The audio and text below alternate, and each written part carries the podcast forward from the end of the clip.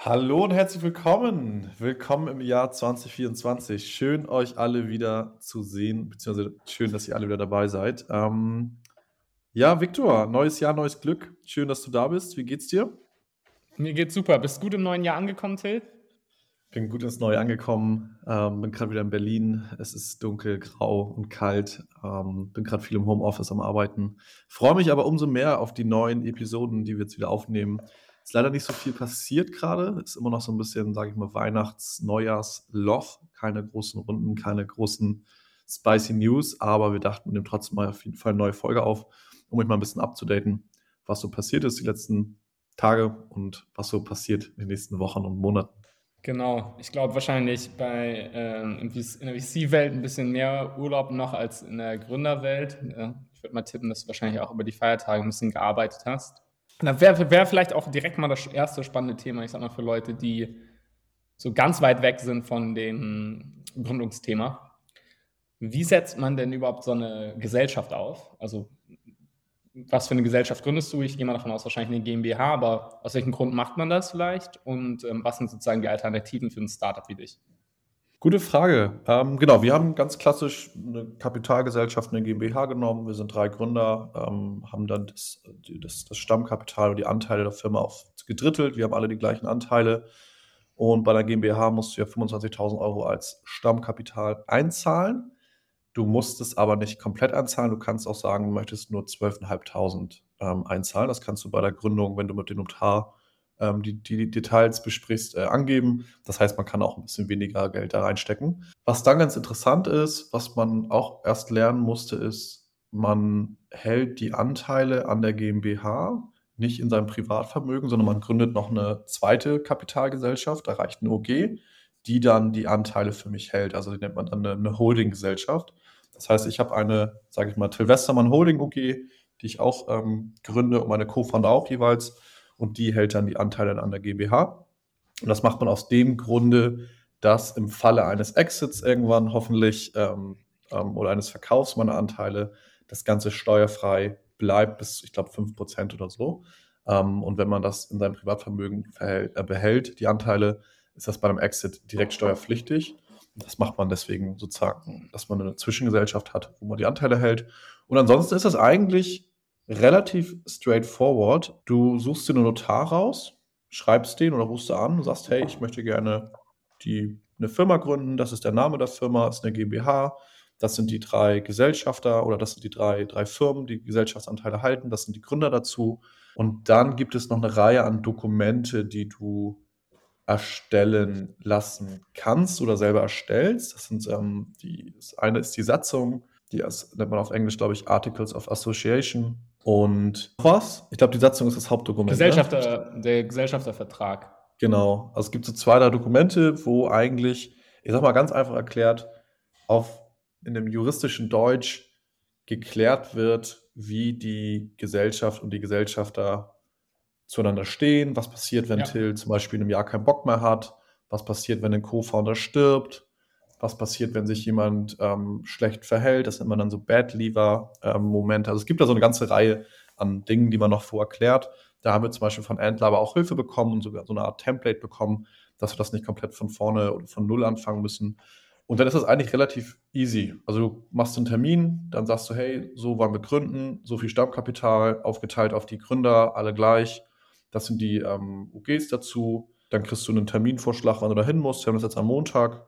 Dann kriegst du die Dokumente von denen einmal zugeschickt. Einmal, wenn du eine UG gründest, einmal einen Gesellschaftsvertrag für die UG und einmal die Satzung und Gesellschaftsvertrag für die GmbH. Checkst das einmal, liest das alles durch, kriegst du auch auf Deutsch und Englisch. Ähm, wenn deine Mitgründer zum Beispiel nicht Deutsch sprechen, dann liest du das einmal durch, kannst das mit einem Anwalt nochmal gegenchecken und dann geht's eigentlich los. Dann gehst du zum Notar, die lesen das einmal alles vor, kriegen dafür einen Heiden viel Geld, da sitzt da eine Stunde oder zwei Stunden, je nachdem, wie lange die Dokumente sind, hörst du einmal zu, unterschreibst ein paar Mal, musst deinen Ausweis mitbringen und dann übernimmt eigentlich der Notar den Rest, sage ich mal, der ja, Anmeldung. Die, Anmeldung. die melden das dann beim Amtsgericht an oder beim Handelsregister, machen das alles für dich. Du musst dann einmal nachweisen, dass du das Stammkapital eingezahlt hast. Schickst du den einfach ein Bank, ähm, Bankstatement per E-Mail und dann beenden die, die die Anmeldung und dann dauert das je nachdem, in welchem Bundesland du bist und an welchem, welchem Eintrag, welcher Eintrag, welcher, wo du das einträgst, ein paar Wochen, bis das alles durch ist. Du kannst aber auch ab Tag der Gründung ähm, dich schon nach außen hin,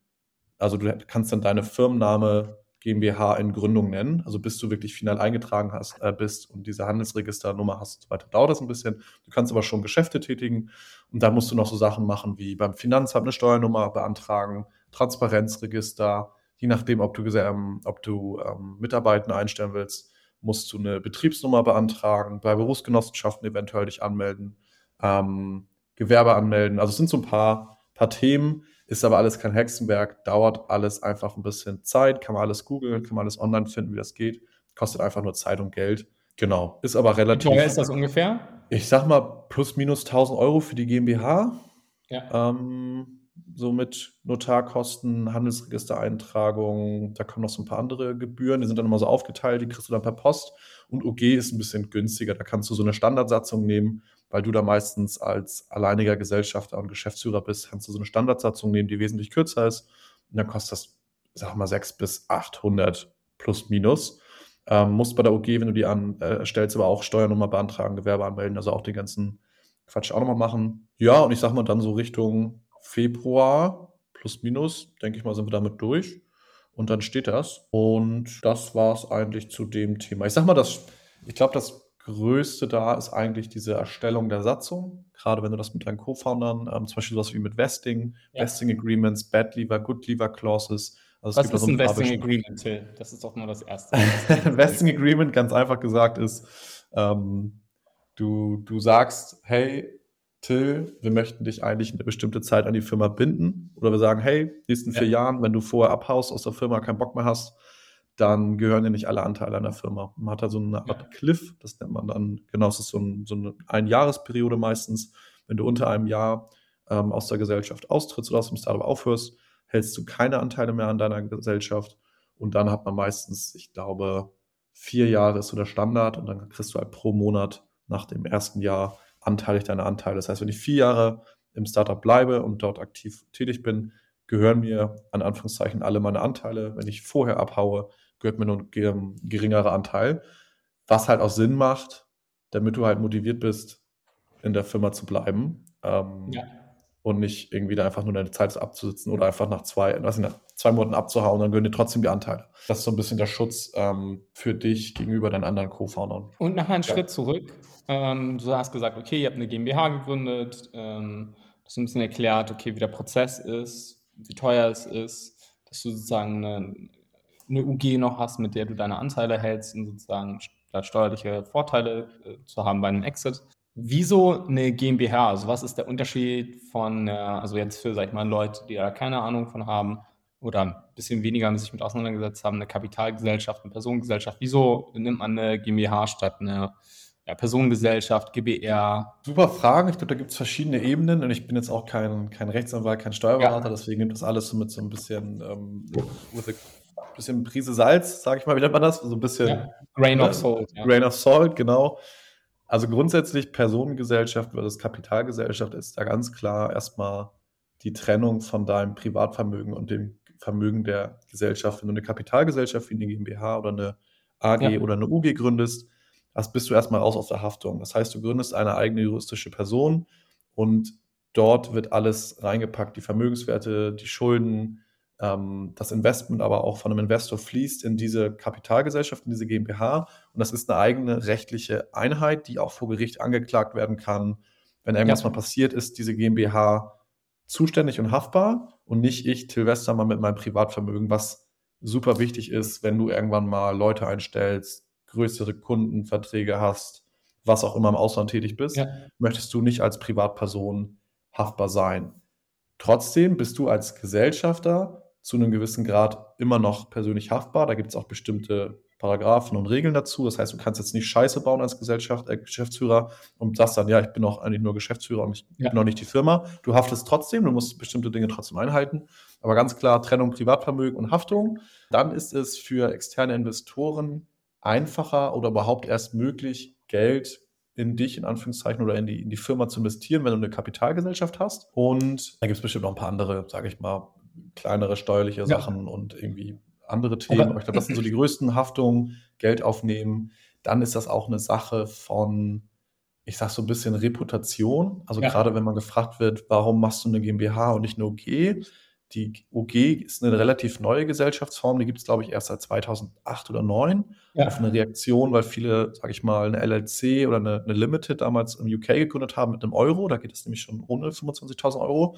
Und da hat, glaube ich, das Finanzamt oder die steuerlichen Menschen im Finanzministerium gesagt, hey, lass uns da mal eine Alternative machen.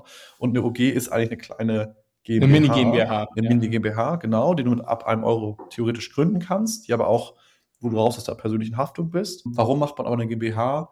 Eigentlich Außenwirksamkeit und, ähm, sag ich Ja. mal, im Geschäftsbereich, dass du einfach zeigst, hey, wir sind liquide genug, um immerhin 12.500 oder 25.000 Euro auf den Tisch zu legen, was für viele Menschen viel Geld ist, aber ich sag mal im normalen Business-Kontext halt nicht. Also Ja. da ist das nicht viel Geld in Anführungszeichen.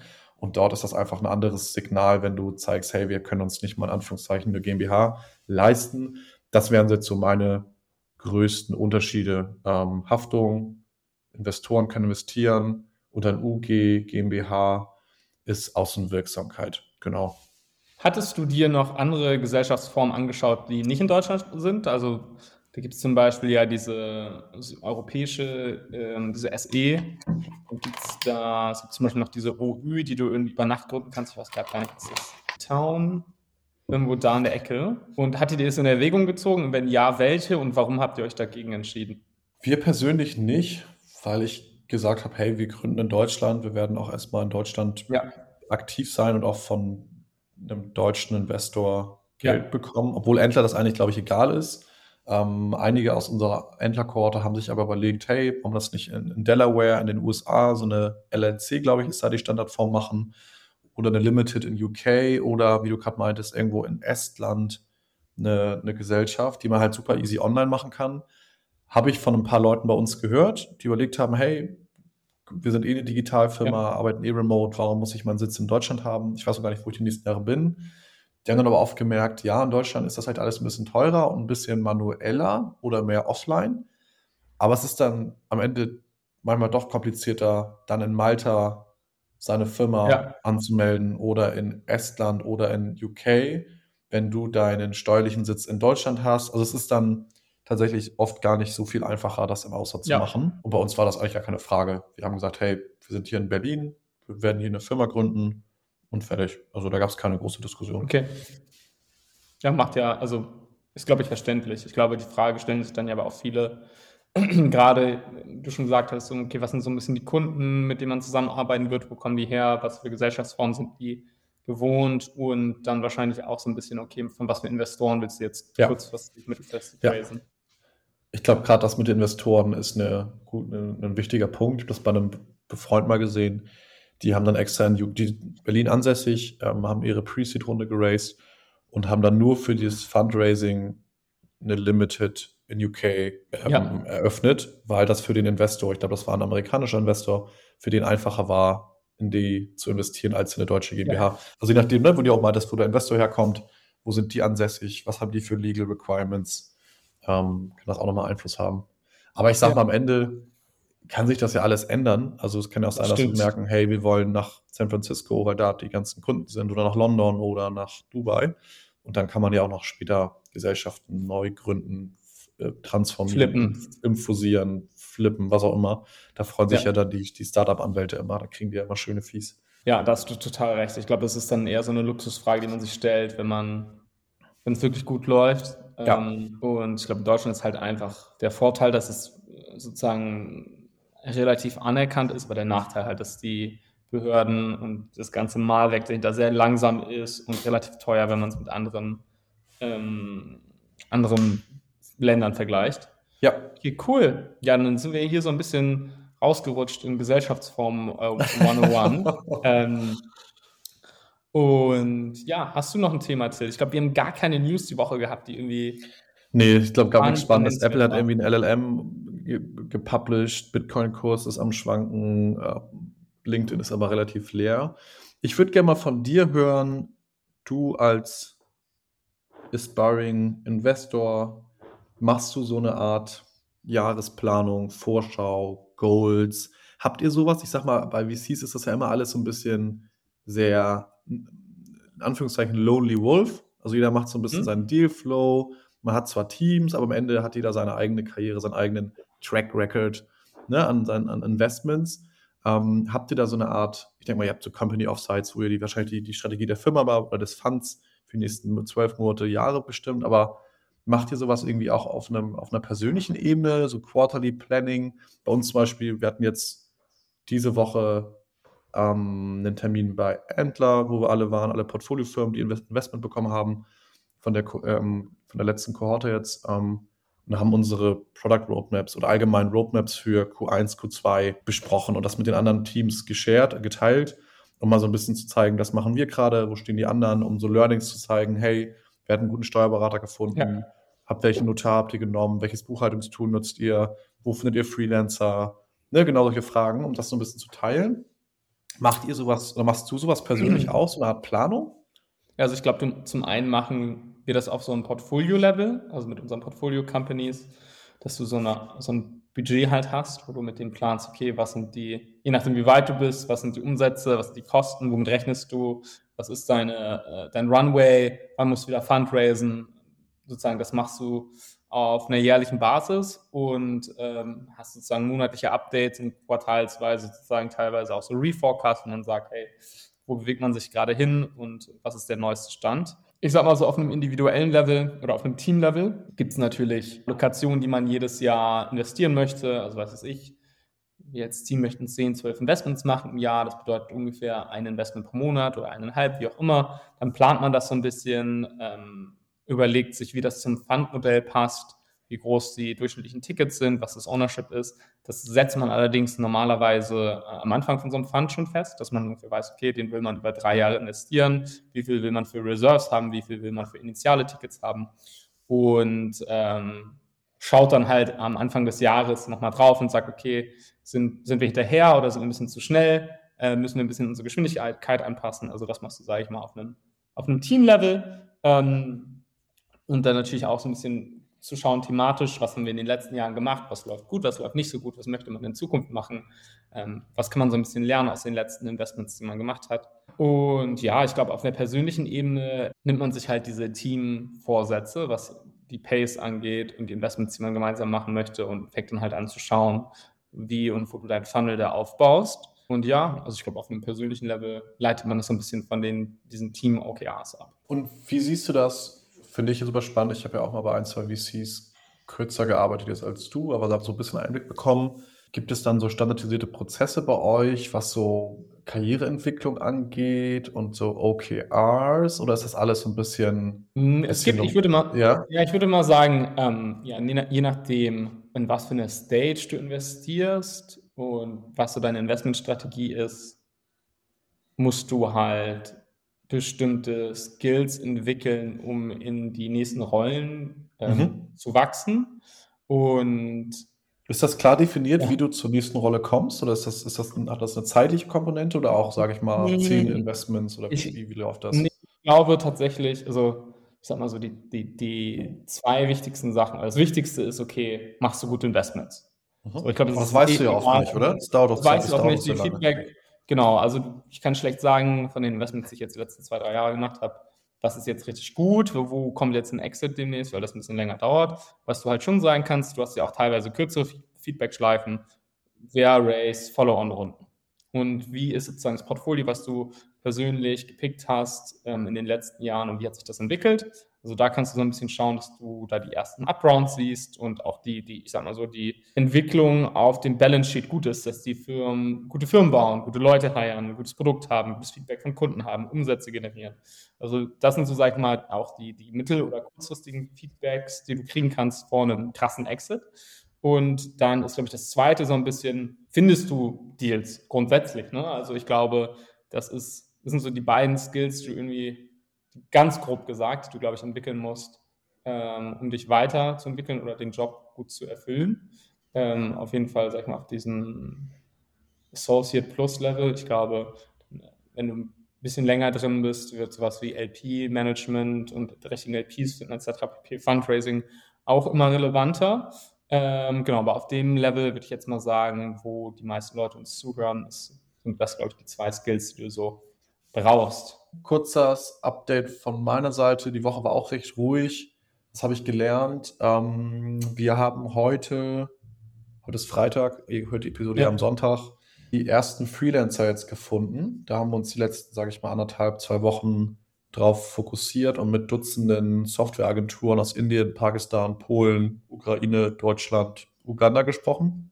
Mit einzelnen Freelancern gesprochen, zwei, drei Firmen auch hier in Berlin ähm, gesprochen und da mal so einen Überblick bekommen. Super spannend, auch was es da für verschiedene ja, Ansätze gibt. Brauchst du jemanden, den du direkt steuerst, also wo du direkt einen Zugriff hast, einen Freelancer, brauchst du eine Agentur, die eigentlich dazwischen nochmal eine Projektmanager, PM-Level hast, oder brauchst du eine Fulltime-Position und wir haben da jetzt jemanden gefunden, der auch am Montag anfängt.